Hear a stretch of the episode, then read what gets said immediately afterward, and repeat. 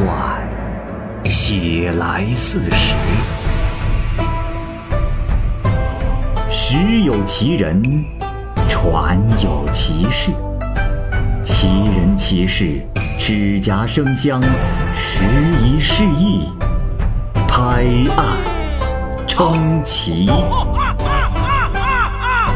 欢迎收听《蚂蚁晒尔》系列节目之《白话唐宋传奇》，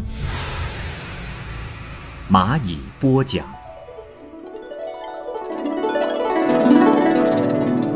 《绿珠传》原著作者月史。绿珠，姓梁，白州博白县人。白州，即南昌郡。古时的越地，秦朝叫象郡，汉朝叫合浦县。唐高宗武德初年，平定了萧显的割据势力，在这里设置南州，不久改为白州，因有白江而命名。州境内有博白山、博白江、盘龙洞、房山、双角山、大荒山，山上有池。池中有一种鱼，叫做碧切鱼。绿珠出生在双角山下，美丽而娇艳。古越地的风俗啊，是以珠为最珍贵的宝贝，生女儿就叫珠娘，生儿子就叫珠儿。绿珠的名字就是因此而起的。西朝石崇。担任交趾采访使。这里解释一下，交趾呢，原来是指吴陵以南的一带地区，在汉朝的时候设置了交趾郡，所以呢，交趾采访使就是地方官名。呃，地址是在现在的广西苍梧县。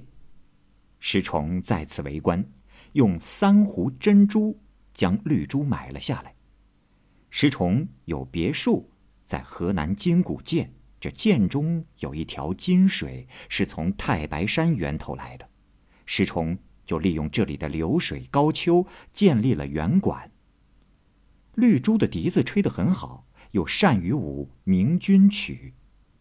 这里注释一下，明君曲呢，明君说的是王昭君，因为避晋文帝司马昭的讳，所以呢就把昭君的昭改为了明。昭君也就称之为明君了。明君是一位汉朝的妃子。汉元帝时，匈奴的单于入朝，也就是首领入朝，元帝诏命将王强嫁给他。王强呢，就是昭君。他呢，将要离去的时候，入朝向元帝告辞。这时啊，王强光彩照人，元帝十分的后悔，但是已难以更改。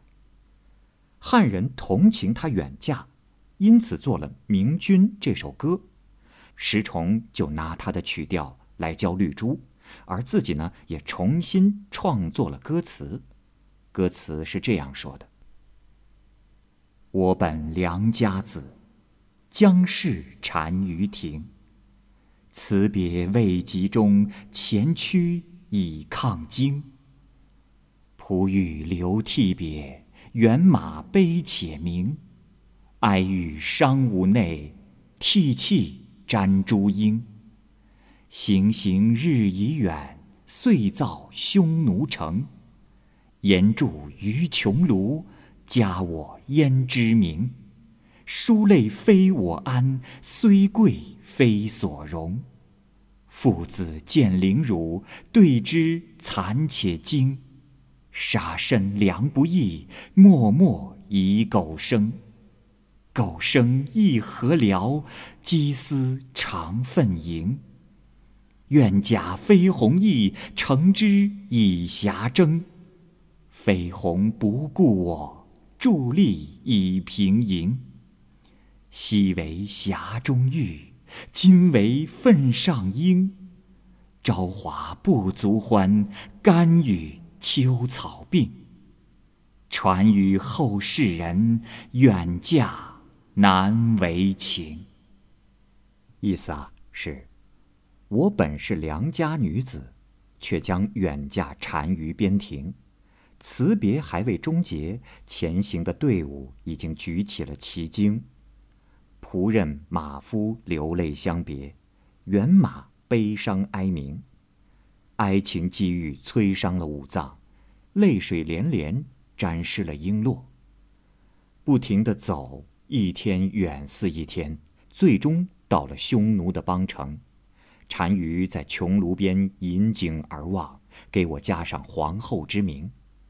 在异族生活让我无法心安，虽是尊贵，却非我需要的殊荣。父兄受到他人凌辱，让我既惭愧又惊怒。想了此残生，却又那么不容易，只好默默隐忍，苟且偷生。苟且偷生又有何意义？虞姬的思念令我忧愤充盈。我渴望有大雁的双翅，乘长风可以高飞远征。大雁飞过，并不瞧我一眼，我只有目立着，久久出神。过去我就像匣中的美玉，如今则是一枝鲜花陷入污秽之中。朝花已不足以给我欢乐，只愿与秋草相并。我把心里的话。留给后世之人，远嫁他方，令人不生悲情。石崇又创造了一首懊恼曲，送给绿珠。石崇艳丽的姬妾侍女有千余人，他挑选了几十个，都一样的装饰起来，如让人乍然见到他们，简直是无法分辨。他们腰间佩的美玉刻成了盗龙佩。头上的黄金绕成了凤凰钗，季节长袖绕着柱子跳舞。要想召唤谁，不用叫姓名，只听见佩玉的声音和看金钗的花色。佩声轻的在前面，钗色艳的在后面，依次排列前进。赵王司马伦扰乱纲纪，他的贼党孙秀派人去要求得到绿珠。石崇正登凉台临清水，妇人们在一旁侍候着。使者告知求美人的来意，石崇叫出了几百名侍婢来让他看，一个个都散发着蓝色的香气，披拂着轻盈的罗纱。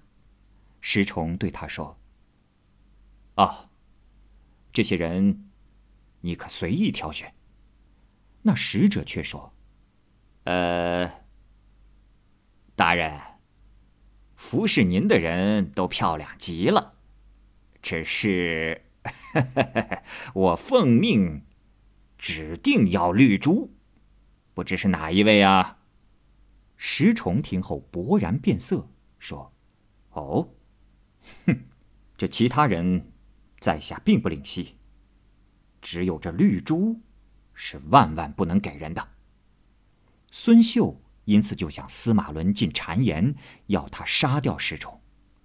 后来，捉拿石崇的官兵就忽然到了，石崇就对绿珠说：“哎，绿珠啊，我今天可是为了你获罪了。”绿珠哭泣着说：“大人，妾愿意在你的面前以死以报答。”石崇阻止不及。绿珠就突然间跳楼而死，后来石崇也被杀于东市。当时人们就称石崇的这栋楼为绿珠楼。楼在布更里，靠近狄泉。狄泉在王城洛邑的东头。绿珠有个弟子叫做宋一，他的容貌极美，善于吹笛，后来被选入晋明帝的宫中。现在的白州有一条水从双脚山流出，与容州江汇合，叫绿珠江；也如同归州有昭君滩、昭君村、昭君场，吴地有西施谷、脂粉塘，都是因美人出生地而命名的。又有绿珠井，在双脚山下，老人们相传说。集了这井里的水饮用的人，生出的女儿必定特别漂亮。乡里之中有见识的人，以为漂亮的女子对石氏没有什么好处，于是啊，就用大石镇压住了这口井。从此，即使有生下的女儿很漂亮的，可是啊，这五官四肢必定有某些缺陷。这件事可真就奇怪了。没想到山水也竟能使人如此。传说这昭君村生女儿的都要用火把把她的脸炙破，所以白居易有诗说：“不取亡者戒。”恐疑来者冤。至今村女面，灼烧成斑痕。意思啊是说，不以过去的事作为前车之鉴，只怕将来的人再蒙受此冤。直到如今，村里的女子脸上还有被灼烧过的斑痕可见。这诗中表达了对此地妇女五官虽美，却四肢残缺不全的怜惜之情。牛僧孺曾写过《周秦行记》，其中记载说，牛僧孺夜宿博太后庙，见到了戚夫人、王强、太真妃、潘淑妃，每个人都作了诗，抒发了自己的情怀。另有一个善于吹笛的女子，短短的鬓发。紧身的衣衫系一条长裙，容貌非常的美丽，与潘氏一道而来。太后让她处于陪坐的位置上，叫她吹笛，有时也给她酒喝。太后回过头来对牛僧孺说：“你认识她吗？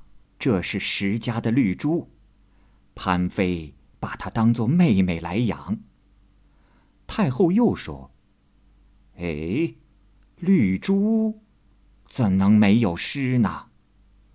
绿珠拜谢，就作诗说：“此日人非昔日人，笛声空怨赵王伦。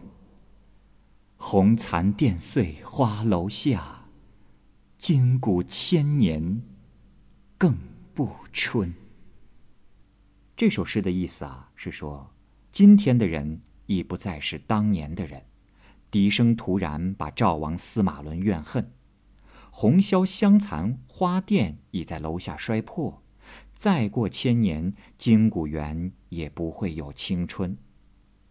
后来太后说：“牛僧孺秀才远道而来，呃，今天在座的谁与他作陪？”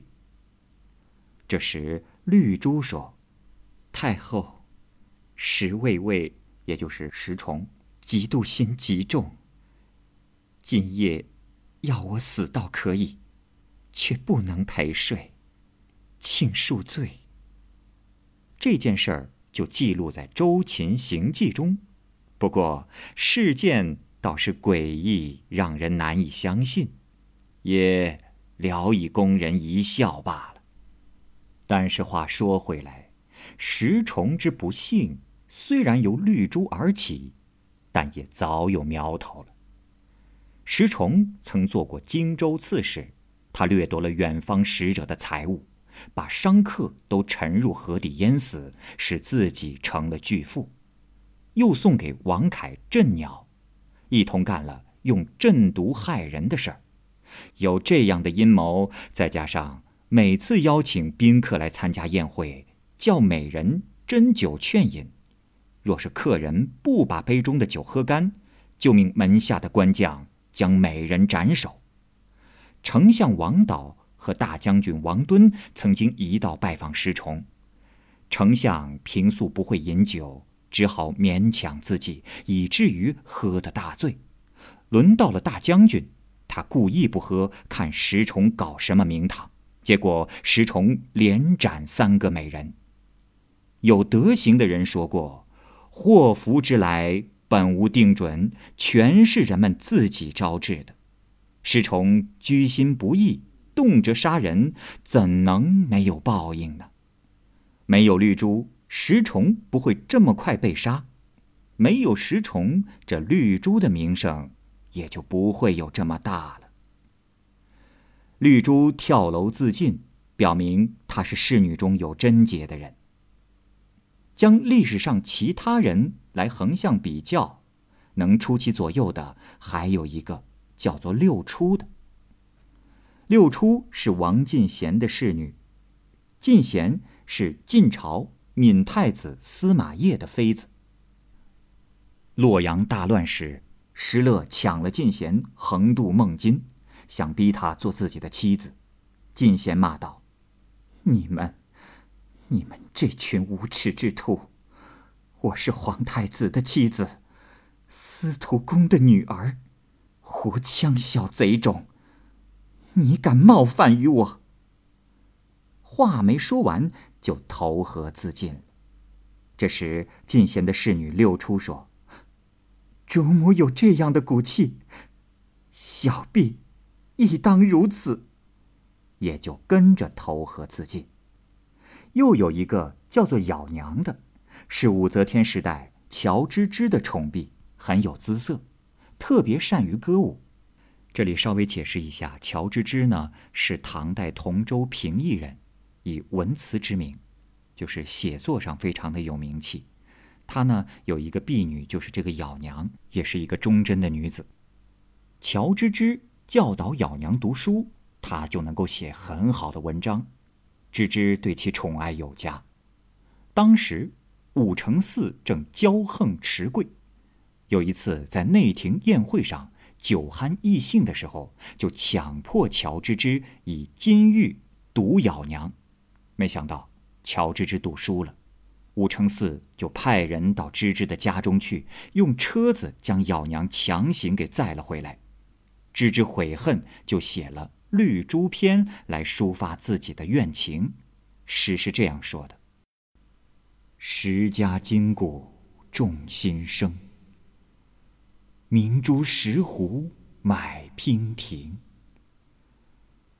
此日可怜无复比，此时可爱得人情。君家闺阁未曾难，常持歌舞使人看。富贵雄豪非分礼，骄矜势利横相干。此君去君终不忍，徒劳掩面伤红粉。百年离别在高楼，一旦红颜为君尽。意思啊是，石家金谷园最爱新曲新腔，明珠石斛买来漂亮的姑娘。姑娘可怜楚楚，无人可比；姑娘可爱，令人钟情难忘。娇婢爱妾，应让她身处闺房；石崇却让绿珠歌舞在当场。富贵豪强乱纲常，无法纪；恶势力横行无忌，抢走姑娘。与你告辞，离开你，终不忍心。突然的以手掩面，热泪连连。人生永远的离别就在高楼，一朝红颜为君献出生命。乔芝芝私下嘱托武承嗣家的阉奴将诗交给咬娘，咬娘看到诗之后，悲伤的哭泣，就毅然投井而死。武承嗣叫人把他打捞上来，在他的衣服中发现了这篇诗，于是就用鞭子打死了阉奴。又暗施官吏，以莫须有的罪名强加于乔芝芝，最终将其杀死。真是可悲！以上的二位都是因为心爱的姬妾与外人见面，招来了杀身之祸。正所谓颠倒着拿宝剑，授人以把柄。《易经》说：“财物不收藏好，是教人偷盗；容貌打扮的太过妖冶。”是叫人淫乱，说的，就是此类情况吧。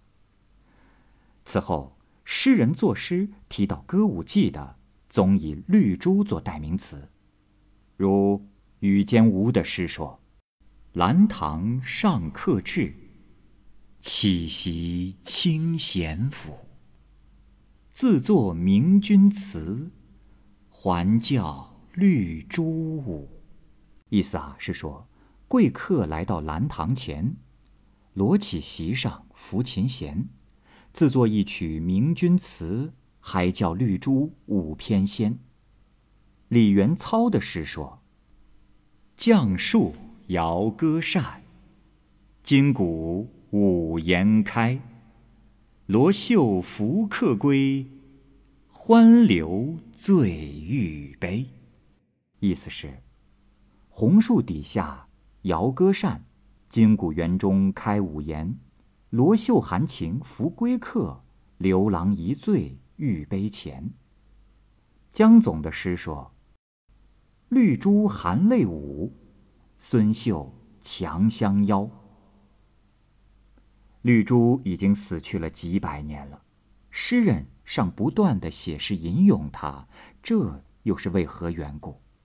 其实，就是因为她只是个婢女，也没有读过书，而能够感激主人的恩情，愤恨而不顾自身。她的志节竟是如此的贞烈。实在足以使后人仰慕歌咏。至于有人享受着丰厚的俸禄，窃取了很高的地位，没有仁义的行为，怀着反复的心思，朝三暮四，唯利是图，他们的节操反而不及一个妇人，难道不感到惭愧吗？今日我写这篇传记，并非突然的想记述美色。而是想让那些负恩背义之流以此为戒，得到点教训。石崇死后十天，八王之乱中的赵王司马伦也失败了。左卫将军赵全斩孙秀于中书上，军师赵俊把孙秀的心都剖出来吃了。司马伦被囚禁于金庸城，赐他饮金屑酒。司马伦惭愧，拿着头巾盖住脸，说：“是孙秀害了我呀。”然后饮金屑而死，他们的家族也都被杀了。南阳生说：“这是借老天爷之手报了仇怨了，不然的话，报应怎会如此之快，立即就遭到了杀戮和灭族呢？”好，这个故事就先讲到这儿。欢迎您继续关注《蚂蚁晒尔》系列故事《白话唐宋传奇》。感谢您的收听，我是蚂蚁。